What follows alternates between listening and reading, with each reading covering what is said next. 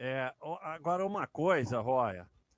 Aqui, aqui no Brasil, eu, eu sei mais ou menos de todas as empresas, tirando esse monte de IPO agora, tem muitas que eu não sei mais, ou ainda não sei.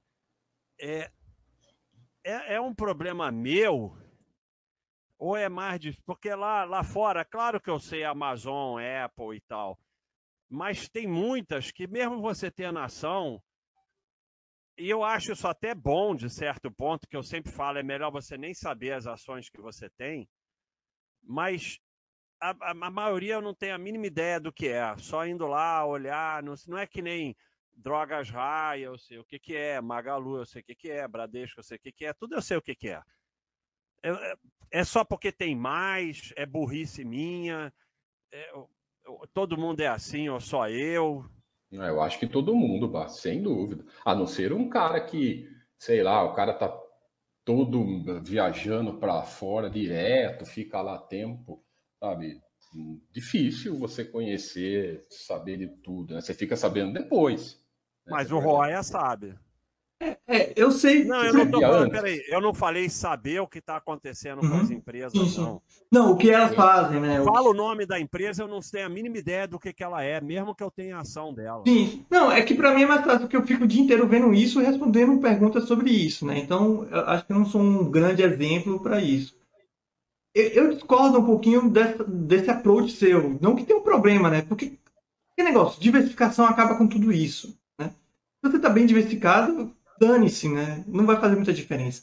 Mas eu, particularmente, eu gosto de saber antes de entrar na empresa. Porque aí eu já sei uma vez, eu não preciso saber nunca mais, digamos assim. Mas é só para entender e porque eu também eu tenho essa, esse, essa, esse desejo, digamos assim, peculiar de empresas mais é, diferentes. Tá? Então, do jeito que você investe, provavelmente você não vai conseguir encontrar uma empresa de menor porte ou menos conhecida, porque você não vai conseguir chegar nela, entendeu? Você só vai acabar ficando nas mais conhecidas, digamos assim, ou então as mais comentadas no site. Não que isso vai fazer uma grande diferença, é só uma coisa que eu tenho. Então, por exemplo, tem as empresas que eu mais gosto, digamos assim, que eu acho mais interessantes, são empresas, como eu falei, com case simples. Sei lá, eu costumo falar, lembrando que não é uma recomendação, mas empresa de piscina. Pô, se você não procurar, você nunca vai saber dela. empresa de a Copart, por exemplo, que cuida dos carros batidos e roubados que tem um case bem simples, só precisa de um terreno. Então você consegue descobrir algumas empresas assim com procurando, né? Tentando saber mais delas. Coisa que você não consegue se você ficar muito distante. Mas não, não que isso seja um grande problema como investidor, né? Como eu falei, a diversificação acho que. É escolha, né? É.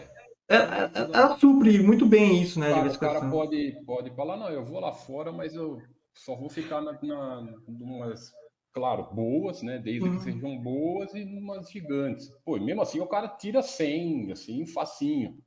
Com certeza. Então... É, eu só chamo a atenção porque justamente isso. Eu acho interessante você descobrir mais empresas, assim, como você falou, a escolha e você consegue uma boa diversificação. Só que eu acho que você fica nesse nível meio superficial, que eu costumo falar, que é o que eu tento fazer hoje em dia com, com o pessoal do meu chat, né? Tentar fazer com que eles descubram outras empresas. Porque nas, nas, nos comentários de carteira, por exemplo, é praticamente todo mundo com as mesmas empresas, né? As primeiras do ranking e as conhecidas, né? Amazon, sei lá, Google e tudo mais. Quando você tem empresas tão interessantes quanto essas, de menor porte, que é o que eu tento é, conhecer e compartilhar desse conhecimento. Né?